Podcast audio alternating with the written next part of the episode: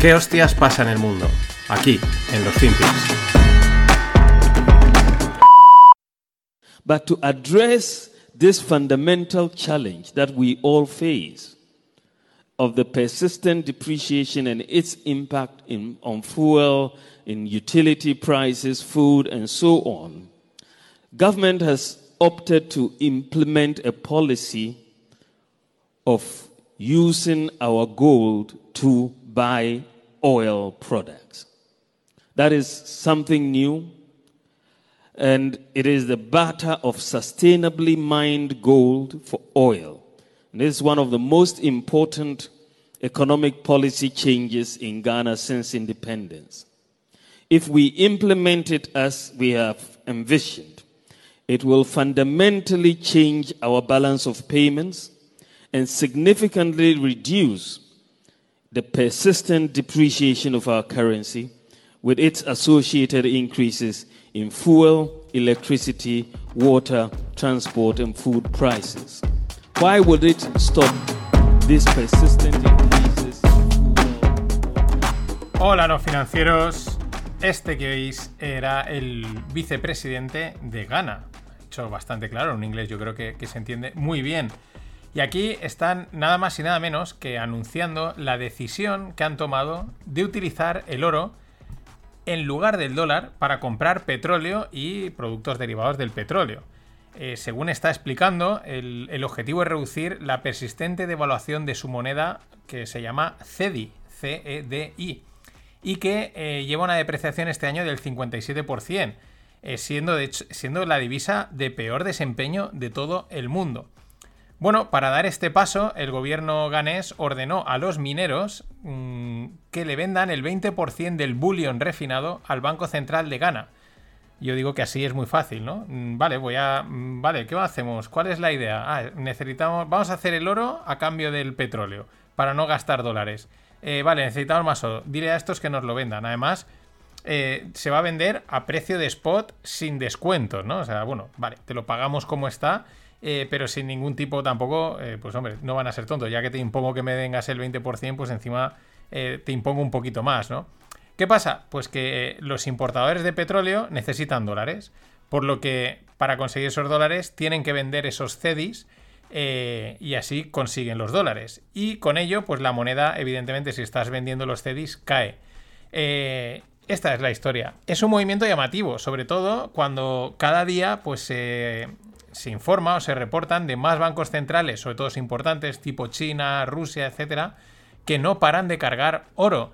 Eh, y normalmente lo hacen con el objetivo de respaldar y fortalecer sus respectivas divisas, ¿no? Con lo cual, eh, a lo mejor. Bueno, habría, habrá que ver esto, cómo le sale al, al gobierno de Ghana, o es que la situación fuera de Estados Unidos, con tema de inflación, fortaleza del dólar, etcétera, es tan complicada que ya no saben ni por dónde salir y dicen, pues mira, vamos a hacer esta de eh, utilizar el oro para comprar petróleo a ver qué es lo que pasa. Pero es que Ghana no es el único. Argentina toma una medida parecida, solo similar, va en la línea. Solo que en este caso, eh, en lugar de oro es soja y el mecanismo pues es un poco distinto. Pero el objetivo es muy parecido. Eh, desde esta misma semana, el Argentina va a dar prioridad a un cambio de 230 pesos argentinos por cada dólar en soja.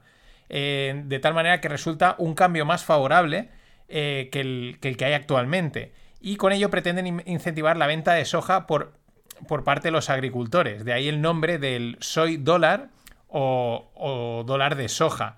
Mm, claro, lo que están es eh, favoreciendo, ¿no? Solo a un tipo de producto te pongo un tipo de cambio mejor que si fuese el, el- que si lo hicieses de manera normal. Esta medida ya se implementó el, el diciembre, en septiembre pasado mm, y obtuvo un buen resultado. ¿Y qué pasa? Pues que lo mismo, la situación en Argentina es que eh, ellos son el mayor exportador de aceite de soja y otros productos derivados. Y claro, con una moneda sin valor, la inflación y los impedimentos para acceder al dólar que tienen, pues los agricultores argentinos que hacían? Preferían guardar la soja. Oye, se, se está revalorizando por la inflación, me protege y tengo pues tengo ahí un capital en forma de soja, ¿no? En el otro lado está el gobierno argentino que está necesitado de dólares, ya que su balance de reservas internacionales es negativo. Entonces necesitan captar dólares y dicen, pues oye, vamos a forzaros a vosotros a que vendáis eh, la soja mm, a cambio de dólares con un, con un peso, perdón, con un cambio mejor y así mm, seguimos mm, trayendo dólares. La famosa escasez del, del billete americano. Y de Argentina, pues nos vamos a Venezuela. Washington eh, suaviza sus sanciones petroleras a Venezuela, lo que permitirá únicamente a Chevron, o sea, solo a la compañía Chevron, bombear petróleo durante los próximos seis meses y exportarlo a Estados Unidos. Antes de que se impusiesen estas sanciones, eh, la empresa, la joint venture o empresa conjunta que había entre Chevron y PDVSA, o sea, o Petróleos de Venezuela, pues bombeaban 200.000 barriles diarios. Mm, lo mejor es que desde Washington dicen que este acto refleja el interés en aliviar el sufrimiento del pueblo venezolano. Aquí vale reírse, ¿no? Bueno, aliviarlo o que pues te necesitas esos barriles y pues entonces ahora levantar las sanciones y claro, adelante, Chevron que vaya a sacar petróleo. La contra esto la pone un economista venezolano llamado José Toro. Dice que la industria del petróleo pues está reventada totalmente, destrozada, cosa que tampoco eh, pues hace falta hacer muchos números ni muchos estudios para saberlo, pero y que para recuperarla harían falta 250 billions, billions de los de Trump, de inversión y 7-8 años para conseguir devolver la producción a 3,5 millones de barriles diarios, que era lo que producía eh, Venezuela en el año 1998.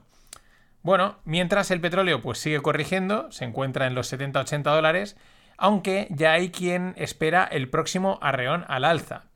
En el otro lado, en Europa, pues los gobiernos no llegaron a un acuerdo para poner un tope al precio del petróleo marítimo ruso, eh, con la excusa de vamos a ponerle un tope porque así no financiamos la guerra y este tipo de, de cositas, ¿no? Europa, cosas de Europa. Y ya que estamos con petróleo, pues hablamos de gas natural. Qatar firma un acuerdo de 27 años con la empresa china Sinopec, es decir, firma con el Estado chino, para el suministro de 4 millones de toneladas métricas por año de gas natural. Eh, al mismo tiempo, Qatar Energy, es decir, Qatar, enviará 2 millones de toneladas métricas de gas natural a Alemania en un contrato que han firmado ambos países hasta el año 2040. En fin, ahí están moviéndose las, las piezas, pero pongamos en contexto.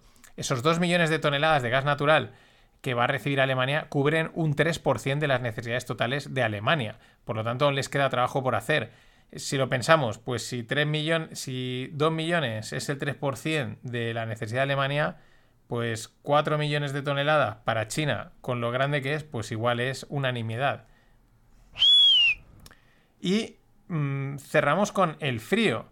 Porque ya que nos hemos puesto al día con los temas así más importantes energéticos que han pasado en los últimos días, pues toca hablar del frío, que era la gran preocupación hace unos meses. Y digo era porque ya no se menciona y justo estamos entrando en él. Yo por lo menos aquí en Valencia ya se empieza a notar que pica, ¿no?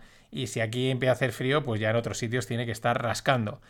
Mm, ¿Qué pasa? Que los medios pasan de darnos la turra de que no podremos calentarnos y tendremos que ir con batín a apenas mencionarlo y como si ese riesgo pues no existiese. Riesgo por todo el tema energético, de los costes de la energía, de que falta petróleo, de que falta gas, etcétera, ¿no? Toda esta historia que nos han estado contando. Sin embargo, mm, en este ahora silencio de Economist, que es una publicación mainstream, altavoz de las élites, publicaba hace un par de días una portada en la que sale Europa totalmente congelada, ¿no? Literalmente. No sale el mundo entero, solo sale Europa congelada hasta las puntas, ¿no? ¿Esto qué es? ¿Es un aviso a navegantes? ¿Es un relleno de clickbait? ¿O qué? Porque al mismo tiempo, pues parece ser que se estarían dando las condiciones para que se produzca una bestia del este. Tampoco hay que tenerle tanto miedo. El nombre suena peor de lo que luego realmente es. Aunque aún deberían de alinearse más estas piezas meteorológicas para que realmente se produzca esta bestia del este. Pero no se descarta, pues está acomodando, ¿no? Eh, ¿Qué es la bestia del este? Pues es una entrada de frío continental con origen en Siberia que se caracteriza por portar aire muy frío desde Rusia. Esto pasa, yo creo que todos los años. Lo que pasa es que cuando llega a un punto, pues ya es bestia al este. Parece ser que en el 2018 entró muy fuerte y causó estragos. Claro, esto se junta con lo que nos decían hace unos meses de no va a haber para calentarse, vamos a tener que ir en batín y este tipo de cosas que ahora es el silencio. Bueno, eh, respecto a la bestia del este, pues yo creo que tranquilos, que al final pues no será nada excesivamente grave, no lo creo. Pero lo llamativo al final es el juego mediático de cambiar el foco informativo. Cuando hace calor te meten el miedo del frío que vas a pasar en, invierno. Pero tu cabeza pues no lo procesa. ¿Por qué? Pues porque estás a 20 grados y te cuesta visualizarlo. Y ahora que estás a la puerta del frío que ya está entrando, pues ni te le menciona y a lo mejor el problema está ahí. ¿Quién sabe? Nada, últimas 24 horas para inscribiros en la caja de diciembre de Descorchify, que va con regalito y con sorteo. 5% de descuento con el código no financieros 5. Va a molar este mes.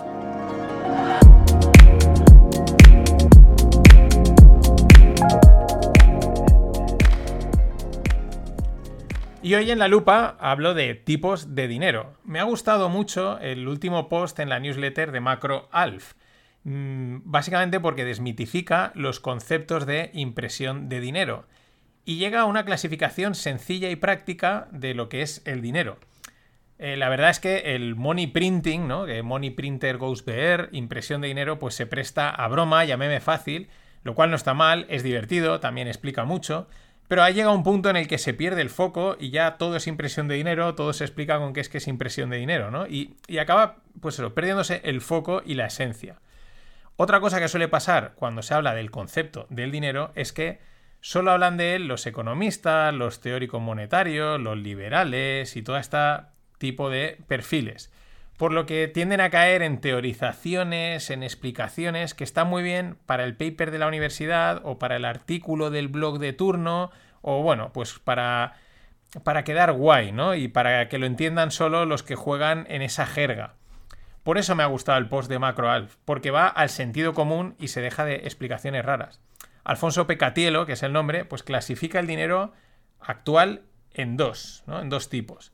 Dice, está el dinero de economía real, Dice, este es el que utilizamos todos, los, y digo yo, todos los no financieros, porque se refiere así, ¿no? A, non-financial, eh, em, a non-financial, ¿no? Tanto empresas como individuos, eh, pues lo utilizamos para transaccionar lo que nos apetezca o lo que necesitemos. Lo que entendemos como dinero. Eso que tienes, compras, eh, trabajas, te dan ese dinero, te lo gastas, en fin, economía real y punto. También incluye aquí el dinero que crean los bancos comerciales y los gobiernos, porque es dinero que va a parar a las manos de los ciudadanos y de las empresas, y por lo tanto, pues eso, dinero real. Cuanto más dinero hay de este, pues más fuerte es la economía, pero también es más probable que haya inflación, ¿no? Porque eso se traduce en, que todo sube. Ese es uno, dinero de economía real, una clasificación. O sea, un tipo. El tipo 2 dice dinero del sector financiero. Dice, es aquel que usan las instituciones financieras ya sabéis, a través de apalancamiento, hedge funds, bancos de inversión, eh, fondos de pensiones, en fin, toda la industria financiera, eh, pues tienen es dinero, pero lo crean pues apalancándose, etcétera, pidiendo por aquí, por allá. Mm, ya hemos visto, bueno, esto lo hemos visto en el club, ¿no? Que hay, unos depósitos que solo si eres cliente del Banco Central Europeo te pueden prestar dinero, dar dinero, ¿eh? en fin, ese dinero del sector financiero. ¿Qué dice? Pues que cuanto más dinero hay de este tipo, más probable es que los agentes financieros asuman actividades y activos de riesgo. Tan sencillo, dinero de economía real y dinero del sector financiero. Que sí, que son lo mismo, pero como se, se utilizan en dos círculos o en dos ámbitos distintos, pues los podemos diferenciar. Y estas son las explicaciones que molan, porque son sencillas y directas, fáciles para entender por cualquier persona y lo mejor es que no son erróneas. No hace falta papers y hojas y hojas explicando cosas rarísimas. Es que el dinero es, es eso. Mm, lo que tienes en tu cabeza. Compro o me dan. El resto, desde mi punto de vista, pues mucha cháchara académica de signaling, ¿no? De, quedar de, eso, de, economista. También hay que decir, aunque tampoco sea incorrecto, ¿no? También hay que decir que a la vista de las noticias de hoy, las dos que hemos comentado, y en el caso de que esta práctica se vaya extendiendo, la de Ghana y la de Argentina, pues igual hay que empezar a considerar a que vuelvan mm, formas antiguas del dinero, como puede ser el oro o incluso la soja. Hasta mañana. Yo digo una cosa, como le decía, que muchos dicen, yo tengo un chico que estudia, dice, economía. Y economía no hace falta estudiar. eso es bien cierto, no hace falta decir, ¿cómo que no? No hace falta. El hombre que gane cinco duros, que se gaste uno. Y ya está la economía.